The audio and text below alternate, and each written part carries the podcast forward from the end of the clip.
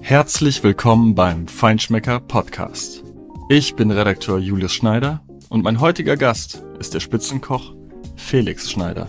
In seinem Restaurant Etz in Nürnberg kocht er mit dem, was er im Wald findet, baut sein eigenes Gemüse an und bezieht seine Produkte ausschließlich von Erzeugern aus der Region wie regionale Zutaten zu neuen Ideen führen, warum Fermentation für ihn eine Kochtechnik ist und weshalb er regionale Mini-Kiwis verwendet, darüber spreche ich in dieser Folge mit Felix Schneider.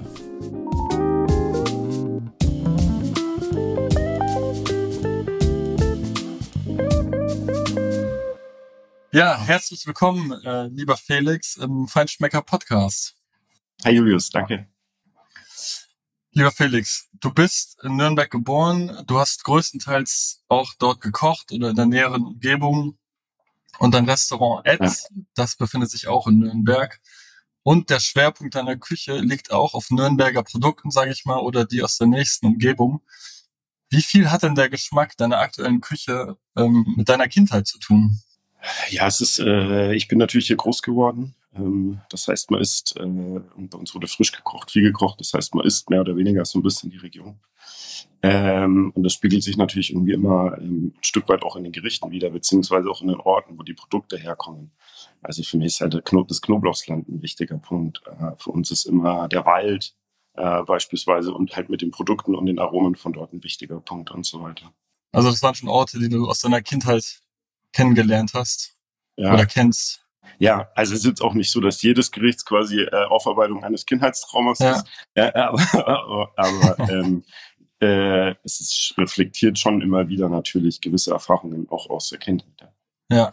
ja. Und gab es ein Gericht, was dir noch in Erinnerung geblieben ist? Ähm, äh, also für, für ist das ja eins, eins der Signature Dishes, ähm, aber das äh, betrifft tatsächlich bei uns auch äh, ähm, den äh, Kreis um Stefan Frank und Thomas Brosiegel, ähm, ja. auch ähm, äh, jetzt schon wahnsinnig lange zusammenarbeiten als Team, einfach ähm, das Gericht der Schlachtschüssel. Also okay. das ist was, was wir alle quasi aus unserer Kindheit kennen. Alle ein bisschen anders, aber ja, ähm, ja. das Grundaroma ist auf jeden Fall da gleich. Ja. Das musst du vielleicht kurz erklären, die Schlachtschüssel, weil ich glaube, jeder hat jetzt eine Schlachtschüssel im Kopf, aber die, die ihr macht, ist dann doch ein bisschen anders. Ja, also Schlachtschüssel oder Schlachtplatte ist ja so ein ähm, Gericht, das es in Deutschland, aber auch in Osten über äh, Belgien, Niederlanden, Frankreich und so weiter eigentlich immer in, in, in einer gewissen veränderten Form gibt. Ähm, aber Grund ähm, oder in, in, ja, Entstehungspunkt ist eigentlich immer das Gleiche und das ist so diese bäuerliche Warmschlachtung.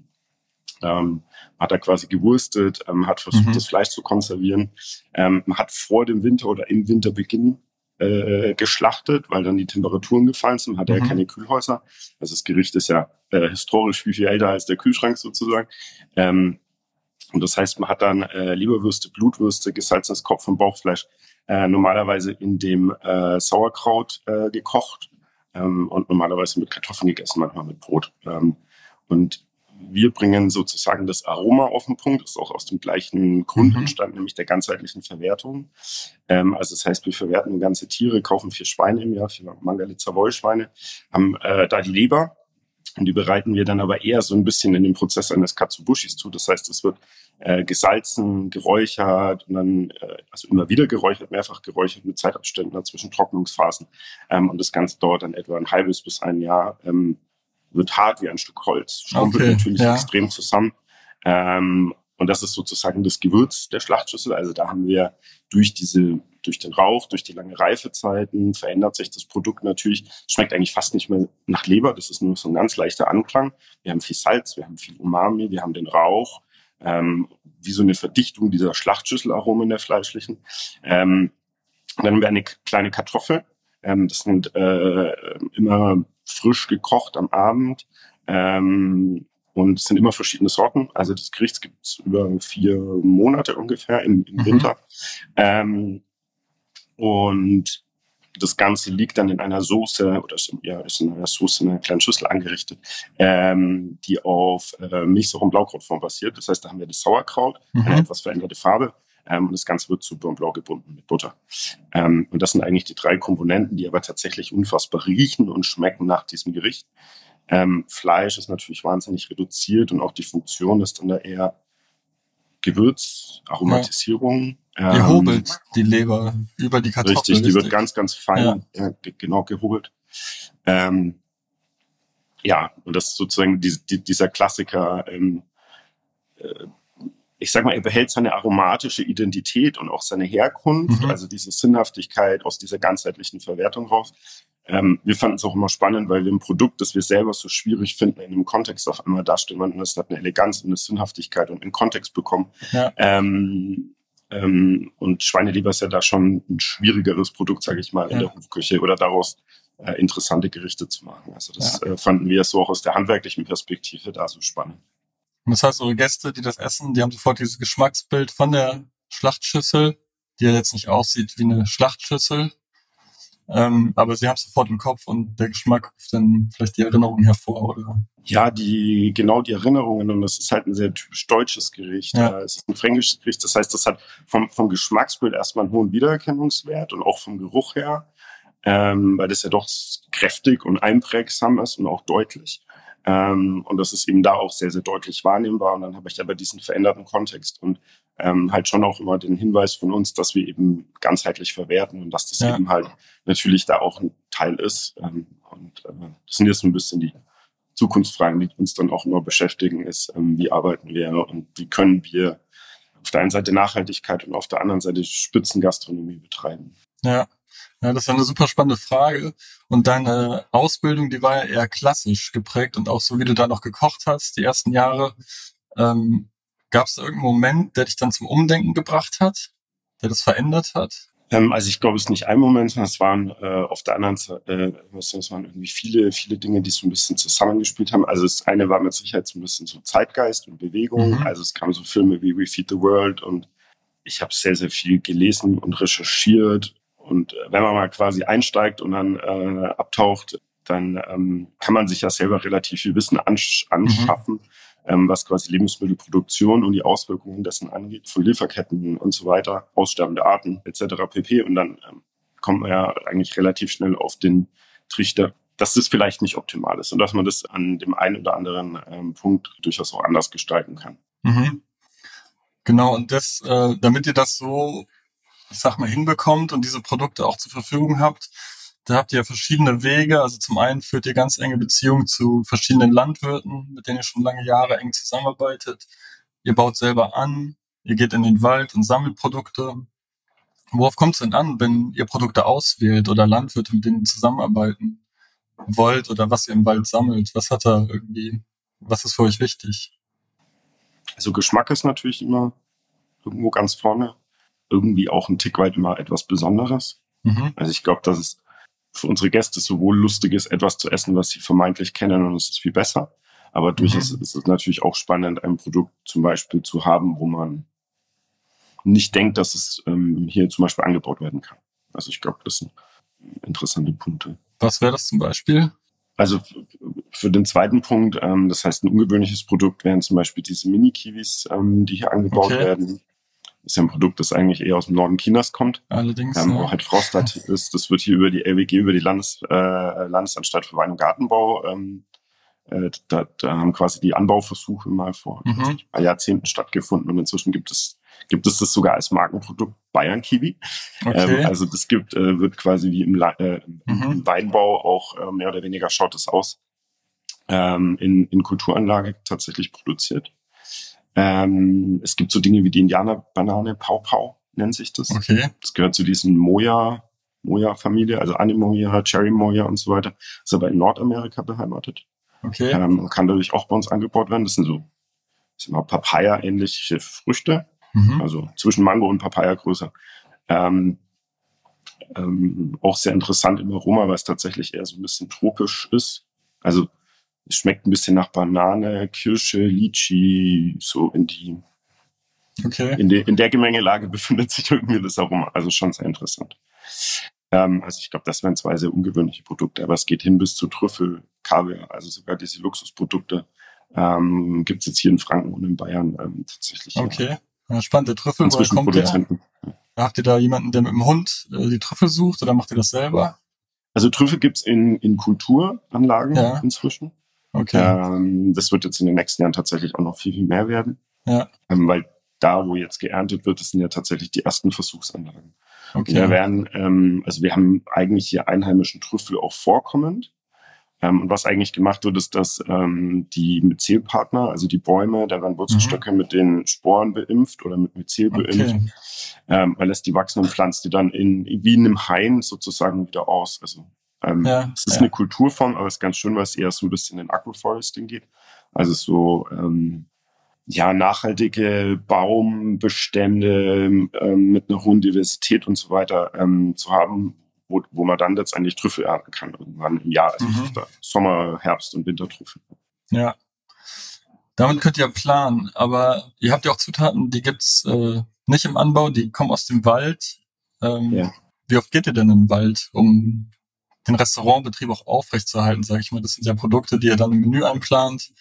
Ähm, wie oft macht ihr das? Also ich gehe sehr oft tatsächlich. Das wäre meine nächste Frage, ob du auch dabei bist. Ja, okay. ja genau. Also ich bin, glaube ich, der, der ähm, am öftesten geht, weil das äh, gerade das Pilze-Sammeln auch einfach ähm, privat ja eine Passion ist. Oder mhm. das Entdecken und neue Arten bestimmen und so. Also ja. das, das, das, was mir extrem viel Spaß macht, ähm, so als Hobby. Und dann ist es so, dass wir aber natürlich da auch sehr, sehr viele Sammler haben und Menschen, die diese Dinge für uns sammeln und wir kaufen zu. Okay. Weil das ist jetzt was, wo wir nicht, also die, wenn wir Wildpilze jetzt im Menü haben, dann sammeln wir die natürlich nicht selber. Ja. Ähm, das geht nicht und ähm, ist in, tatsächlich auch in Deutschland verboten, sondern das wird schon zugekauft. Das, was mhm. wir halt haben oder was ich jetzt habe, ist die tolle Beziehung über sehr, sehr viele Jahre zu sehr vielen Sammlern und sehr viel, ich habe halt selber sehr viel Sammelerfahrung. Das heißt, ich wir machen das auch so, dass wenn wir Pilze servieren, dass wir eigentlich eher Arten servieren, die jetzt nicht so üblich sind. Klar haben wir auch mal Steinpilze, aber wir finden gerade die anderen Arten, also bei Wildpilzen gibt es ja wirklich unfassbar viel essbare, ja, spannende ja. Dinge. Ähm, fällt jetzt einfach dieses Jahr bei uns gab es unglaublich viele Schopftindlinge. Ähm, gibt es einen umgangssprachlichen Begriff Spargelpilz, ähm, weil man ihn tatsächlich roh essen kann und es schaut so ein bisschen aus wie eine Spargelspitze, wenn er noch geschlossen ist. Und er hat ein unfassbar tolles Aroma. Das ist ähm, extrem spannend. Ähm, ja, genau. Also, wie macht ihr das? Weil der Wald ist ja jetzt kein Acker, der bestellt ist und ihr könnt nicht sagen, ähm, morgen brauche ich 10 Kilo äh, Karotten. Ja. Diese ständig ändernde Vegetation, ähm, wie geht ihr damit um? Irgendwas wächst, also wenn man jetzt sich irgendein Feld anschaut, zum Beispiel Pilze mhm. oder Beeren, also bei Beeren ist es zum Beispiel so, das muss man tatsächlich sagen, dass es Beeren, ich weiß nicht, das war vor einem Jahr oder letztes Jahr, ähm, gab es zum Beispiel keine Blaubeeren, beziehungsweise keine Blaubeeren, Wildblaubeeren in einer sehr guten Qualität. Weil es quasi in dieser Abreifephase dann nur noch geregnet hat. Also da hat es mhm. drei Wochen geregnet, die sind unfassbar schön groß geworden, ähm, aber haben quasi nach nichts geschmeckt. Also das war, war für uns nicht verwendbar. Und dann haben wir das Produkt auch mal nicht. Und dann mhm. haben wir es tatsächlich bei uns auch quasi ein Jahr nicht bis zur nächsten Ernte, außer wir haben vorgesorgt und das ist noch irgendwie was da. Ja, ja. Ähm, also das kann uns schon passieren und die Natur kann einem da auch einen Strich durch die Rechnung machen. Auch gerade beim Obst. Also da haben wir ähm, bei ganz bestimmten Obstsorten wie Feigen, äh, bestimmten Renekloden, also das sind so Pflaumen, ja. äh, Edelpflaumen, haben wir Jahre, wo wir tatsächlich Vollausfälle haben, wo wir quasi okay. überhaupt gar kein Produkt bekommen. Also wir können auch solche Sachen nicht immer bauen. Äh, da müssen wir uns schon so aufstellen, dass wir auch aber auf der anderen Seite ist es eben auch so, wir haben so eine hohe Vielfalt und so viele Erzeuger hier und es gibt eigentlich auch so viele Produkte, ähm, dass wir dann halt ausweichen. Also wir rechnen nicht immer fest damit. Ja. Was wir halt machen, ist, wenn es das Produkt gibt, dass wir häufig dann ähm, deutlich mehr davon in gewissen Zuständen einfach verarbeiten. Ja, ja. Dass wir vielleicht auch mal zwei Jahre damit klarkommen. Okay. Also das ist schon, das muss man sagen, dass wenn es halt sehr, sehr viel gibt, und wir gewisse Verwendungsformen dafür gefunden haben, also zum Beispiel trocknen oder mhm. fermentieren, ähm, wo wir dann den Zustand relativ lange gut haltbar machen können und diesen Aromapunkt, den wir haben wollen und die Struktur, ähm, dann ist es schon manchmal so, dass wir einfach da deutlich mehr verarbeiten. Genau, du hast gerade schon angesprochen, das Fermentieren. Ähm, also euer Korb ist voll, sage ich jetzt mal, wenn ihr aus dem Wald war, äh, kommt. Ähm, wie geht's dann weiter? Was, was macht ihr mit den Produkten, wenn ihr sie zum Beispiel nicht frisch verarbeitet, wie Pilze oder so? Die ihr sicherlich auch einlegt, aber. Ja, es wird eingelegt, es wird viel getrocknet, ähm, es wird fermentiert. Ähm, grundsätzlich auch solche Dinge wie eben Salzen und Trocknen, ähm, immer wichtige Prozesse. Es gibt aber allein, ähm, ich weiß nicht, wie viele unterschiedliche Pflanzen, also Blätter oder Blüten, wie quasi für den Winter trocknen. Also es sind mehrere hundert verschiedene Dinge mindestens, die eigentlich dann schon relativ feste Plätze auch im Menü haben oder in den mhm. Getränkebegleitungen, also die wir tatsächlich wirklich brauchen. Und da ist es so, dass wir zum Beispiel allein bei Kräutern einfach verschiedene Prozesse haben, wie wir die vorbereiten. Weil bei manchen, ähm, zum Beispiel beim Waldmeister, da kennt man das, den muss man anfermentieren, an, also früher hat man den anwelken lassen. Ja. Was wir zum Beispiel machen, ist, dass wir den erst schwarz fermentieren für mehrere Wochen und ihn anschließend trocknen. Ähm, weil dann wirklich dieser Inhaltsstoff, dieses Kumarin, diese Kumarine, ähm, komplett frei sind und ein viel, viel tieferes, komplexeres Waldmeister-Aroma da ist. Okay. Und dieses Schwarzfermentieren, ähm, ähm, das ist quasi bei hoher Temperatur, ähm, also 60 Grad, nicht ganz hohe Temperatur, das ist bei 60 Grad. Ähm, man kann das auch ein bisschen niedriger machen, ein bisschen höher machen, je nach Produkt wird das Produkt, ja, ähm, also man kennt es vom schwarzen Knoblauch. Genau. Ähm, ja. ähm, quasi diese Temperatur ausgesetzt. Ähm, Moleküle verändern sich, weil die zerfallen langsam. Also das kann man sich vorstellen wie ein ganz, ganz langsames Kochen. Ja. Und alle Proteine äh, erfallen, äh, ja, zerfallen autolytisch, also die werden gespalten durch Enzymatik ähm, zu ähm, den Aminosäuren ähm, und vor allem die, die, die Stärke wird abgebaut so, ähm, und äh, verzuckert. Und das Produkt wird süßer, also zum Beispiel beim Knoblauch. Ähm, also es findet wirklich eine komplette Metamorphose statt. Und das ist gerade ähm, bei Pflanzenteilen haben wir das für uns entdeckt, da doch deutlich diverser zu arbeiten, als einfach nur zu trocknen. Tolles Produkt sind zum Beispiel auch Himbeertriebe im Frühjahr das ist sowas, was erstmal nach nichts riecht. Also wenn man in den Wald geht, da sind häufig so an den Wegrändern sind die ganzen wilden Himbeeren und die haben dann früher diese ersten jungen, dieses junge Laub. Und das sammeln wir und das lassen wir dann eben auch anwelken. Also wir dämpfen das quasi wie an. Dann welkt es und dann trocknen wir das. Und schon nach diesem Welkprozess riecht es unfassbar stark nach Rosen. Okay. Also wirklich ganz, ganz intensiv nach Rose. Wenn man eine kleine Menge zu Hause macht, riecht dann die ganze Wohnung einmal nach, äh, nach Rosen. Das ist äh, extrem spannend. Ähm, und das Produkt vorher riecht tatsächlich einfach nach nichts. Es riecht so ein bisschen gerbstoffig und nach Chlorophyll, also wie so zermahlene Blätter. Mhm. Und durch diese Behandlung entsteht dann eigentlich erst richtig tolles Aroma. Und daraus ein Tee zum Beispiel gekocht, schmeckt wirklich fantastisch. Und das sind halt wirklich einfach nur Himbeerblätter, aber da ist der Prozess unfassbar wichtig, dass ja. man diese Aromen entstehen lässt und fixieren kann. Aber ist das auch was, was ihr vorher nicht wusstet, was dann einfach äh, entstanden ist? Oder habt ihr das äh, irgendwo anders mal gesehen oder in einem anderen ja, Land kennengelernt? Wir haben halt immer adaptiert. Also wir hatten ja quasi das Problem, dass wo wir uns entschieden haben, nur noch mit regionalen Produkten mhm. zu arbeiten, erstmal ganz viele Produkte auch fehlen. Mhm. Und jetzt denkt man vielleicht erstmal an die Zitrusfrucht und weiß es ich, aber das geht ja. ja hin bis Tee und Kaffee und weiß was ich, was für, also es ist einfach sehr, sehr viel. Und was wir dann immer versucht haben beispielsweise, ist die Prozesse zu verstehen, was wird zum Beispiel mit Tee gemacht, weil klar grüner Tee, aber was ist schwarzer Tee? Was wird damit gemacht? Ähm, was ist QR-Tee? Also da wird mhm. mit verschiedenen Schimmelkulturen gearbeitet und so weiter. Und zu sagen, können wir diese Prozesse nicht irgendwie mit einheimischen Pflanzen machen? Kann man machen natürlich. Und die Frage ist, wie schmeckt's und was passiert da? Und das, das ist das, was wir eben gemacht haben und sehr viel einfach ausprobiert haben, Prozesse adaptiert, geschaut, mit was funktioniert's und meistens oder tatsächlich findet man schon irgendwas und dahinter steckt dann, das haben wir dann natürlich irgendwann gelernt, auch einfach das Vorhandensein zum Beispiel von gewissen Molekülen oder Aromen. Manchmal hat es damit zu tun, dass die Pflanze in derselben Familie ist wie etwas. Also da kann ich das Beispiel Weinraute nehmen. Weinraute mhm. ist ein. Rautengewächs, gibt es in Europa nicht so viele. Und Rautengewächse, ähm, da gehört zum Beispiel auch die ganzen Zitruspflanzen äh, dazu, aber auch Passionsfrucht. Mhm. Und alle diese Pflanzen haben Rautenketone. Das sind verschiedene Duft, Duftstoffe, Aromastoffe, die eben hocharomatisch sind. Und wenn man sie zum Beispiel dann mit Säure in Verbindung bringt, schmeckt das Ganze auf einmal nach Passionsfrucht. Mhm. Also mit Säure und Zucker, weil das uns dann daran erinnert, erstmal pur das Kraut, das riecht erstmal nicht so. Aber wenn man das, das, das dann mit gewissen anderen Strukturen, also aromatischen Strukturen in Verbindung bringt, ähm, dann passiert auf einmal was, ähm, das reagiert chemisch und schmeckt dann auf einmal nach Passionsfrucht oder mhm. Zitrus. Ja, also ihr steigt schon ziemlich tief ein. Höre ich allein schon an den Begriffen, die du verwendest, Ketone und so, in die, also ihr, for, ihr forscht richtig in eurem, ihr habt, glaube ich, auch ein Fermentationslabor. Ja. Ähm, ja, wo ihr experimentiert und erforscht. Ja. Also es ist ja. halt immer wieder so, dass wir quasi häufig hat es damit zu tun, dass uns was fehlt oder das war sehr oft die, die Triebfeder in, ja. in, in, den letzten Jahren. Also bei uns einfach natürlich durch diese, wir haben hier unfassbar viele Produkte, Aber wir haben dann häufig nicht die Weiterverarbeitung.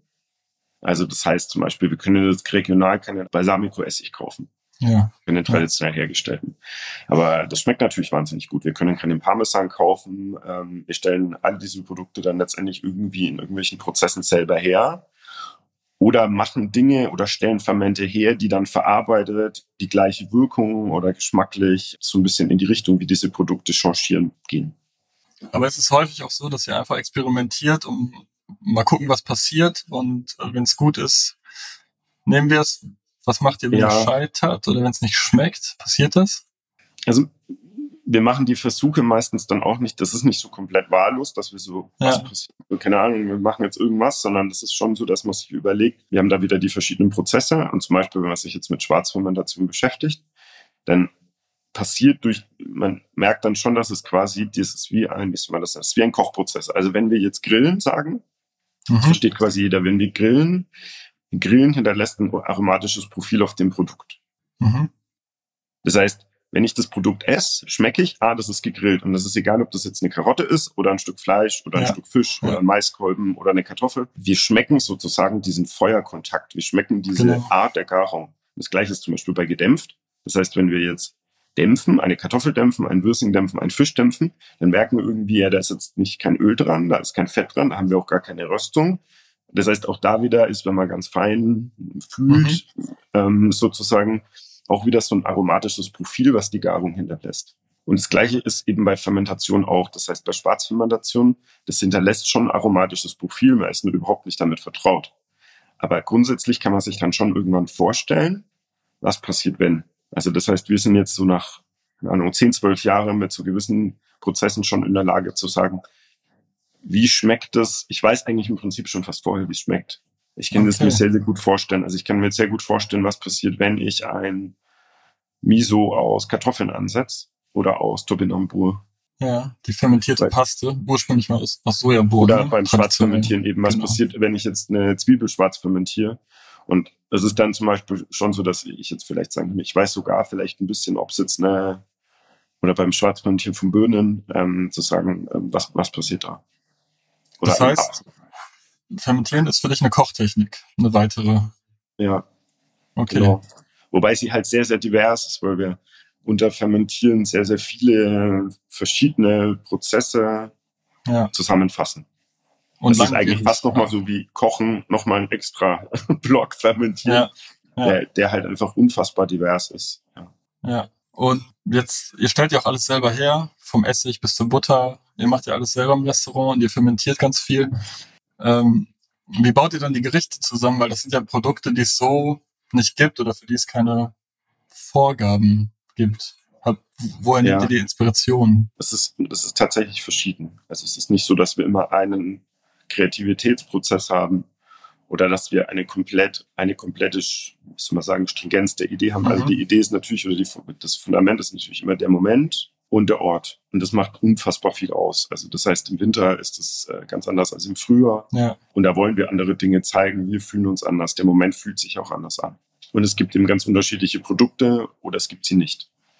Und durch diese Limitation entsteht dann quasi dieses, die, die, dieses Menü und der Prozess von einzelnen Gerichten kann eben sein, dass es vom Aromaprofil zum Beispiel in der Region verankert ist. mhm. Also Gerichte wie die Forelle blau, der Karpfen blau, die Schlachtschüssel, die Mhm. Brotzeit ähm, und so weiter. Es können aber auch Gerichte sein, die tatsächlich aus dem Produkt und dem Moment einfach entstehen, weil ähm, wir jetzt dann zum Beispiel die Artischocke traditionell gar nicht so als Produkt hier haben. Also Mhm. es gibt keine traditionellen Produkte, äh, Gerichte zur Artischocke oder ja, es ist manchmal auch so, dass das Gericht oder dass viele der Gerichte, die dies traditionell gibt, bei uns nicht, ähm, wie soll man sagen, äh, aromatisch zum Beispiel nicht passen oder spannend genug sind oder nicht in die Menüstruktur reinpassen. Mhm. Ist das was, was ihr manchen Gästen erklären müsst, weil sie denken, sie gehen in ein, ich sag mal, normales Spitzenrestaurant, dass jetzt da kein Steinbutt serviert wird? Oder befassen sich die, der Großteil der Gäste mit dem, was ihr macht? Also tatsächlich, die meisten informieren sich vorher, glaube ich, Ja. relativ gut, bevor sie Okay. kommen. Also die kommen schon sehr absichtlich. Ja. Und dann ist es ja trotzdem so, dass die Dinge auch sehr wohlschmeckend sind. Also ich kann natürlich Ja. die Erwartungshaltung haben, jetzt kriege ich was anderes, Ja. aber es schmeckt trotzdem sehr gut, ist dann, äh, wenn man es so durch den ganzen Abend gleiten kann, vielleicht auch gar nicht so schlecht. Es ist vielleicht dann sehr überraschend. Ja. Aber es ist nicht unbedingt schlecht. Ich glaube, ja. ja. Und das ist das, wo wir ja schon aus den ersten Versuchsjahren auch inzwischen sehr gewachsen sind. Ja. Und da auch deutlich souveräner sind und mehr, glaube ich, von unserem Publikum auch gewinnen können. Ja.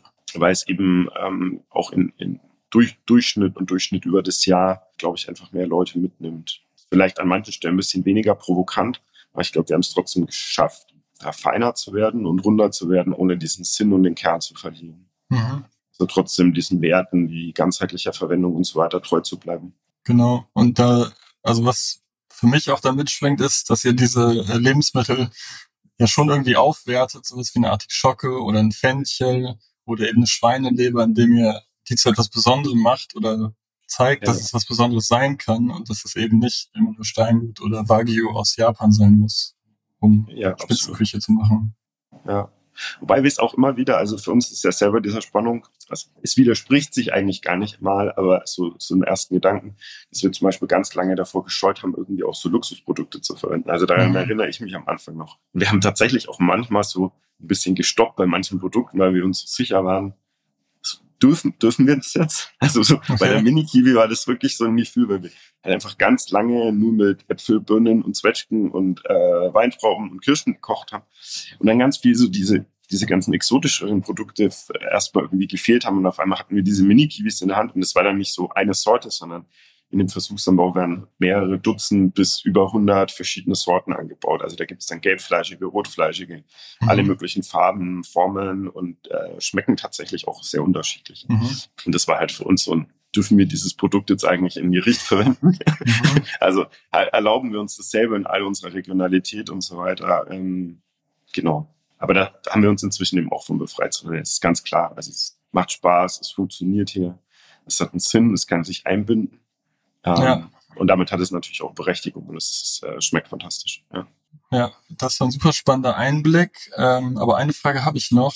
Wir befinden uns im Winter. Was ist denn gerade dein Highlight an Produkten oder ähm, vielleicht auch im Restaurant? Was ist äh, dein Lieblingsprodukt gerade? Gibt's was? Ist es was Eingelegtes? Oder?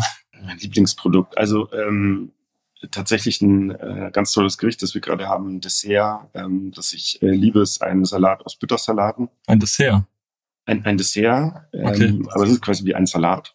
Ja. Und da haben wir den Berner Rosenapfel verarbeitet. Das ist ein Apfel, der einfach, ähm, ist irgendwie so der beste Apfel, den ich in meinem Leben gegessen habe. Also okay. es ist einfach ein, ein Apfel, wie man im Supermarkt definitiv nicht finden würde. Er hat ganz, ganz ja. viel Struktur. Man muss ihn extrem lang lagern. Also der wird erst, ähm, also wird kurz vom ersten Frost oder nach dem, beim ersten Frost geerntet.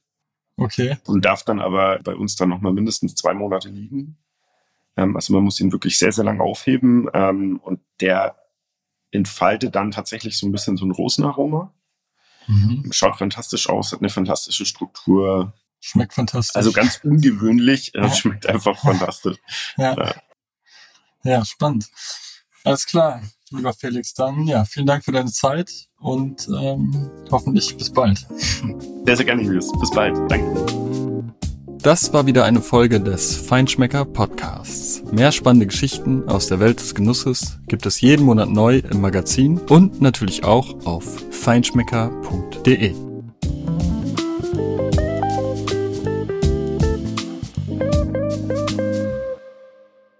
Dieser Podcast wird produziert von Podstars bei OMR.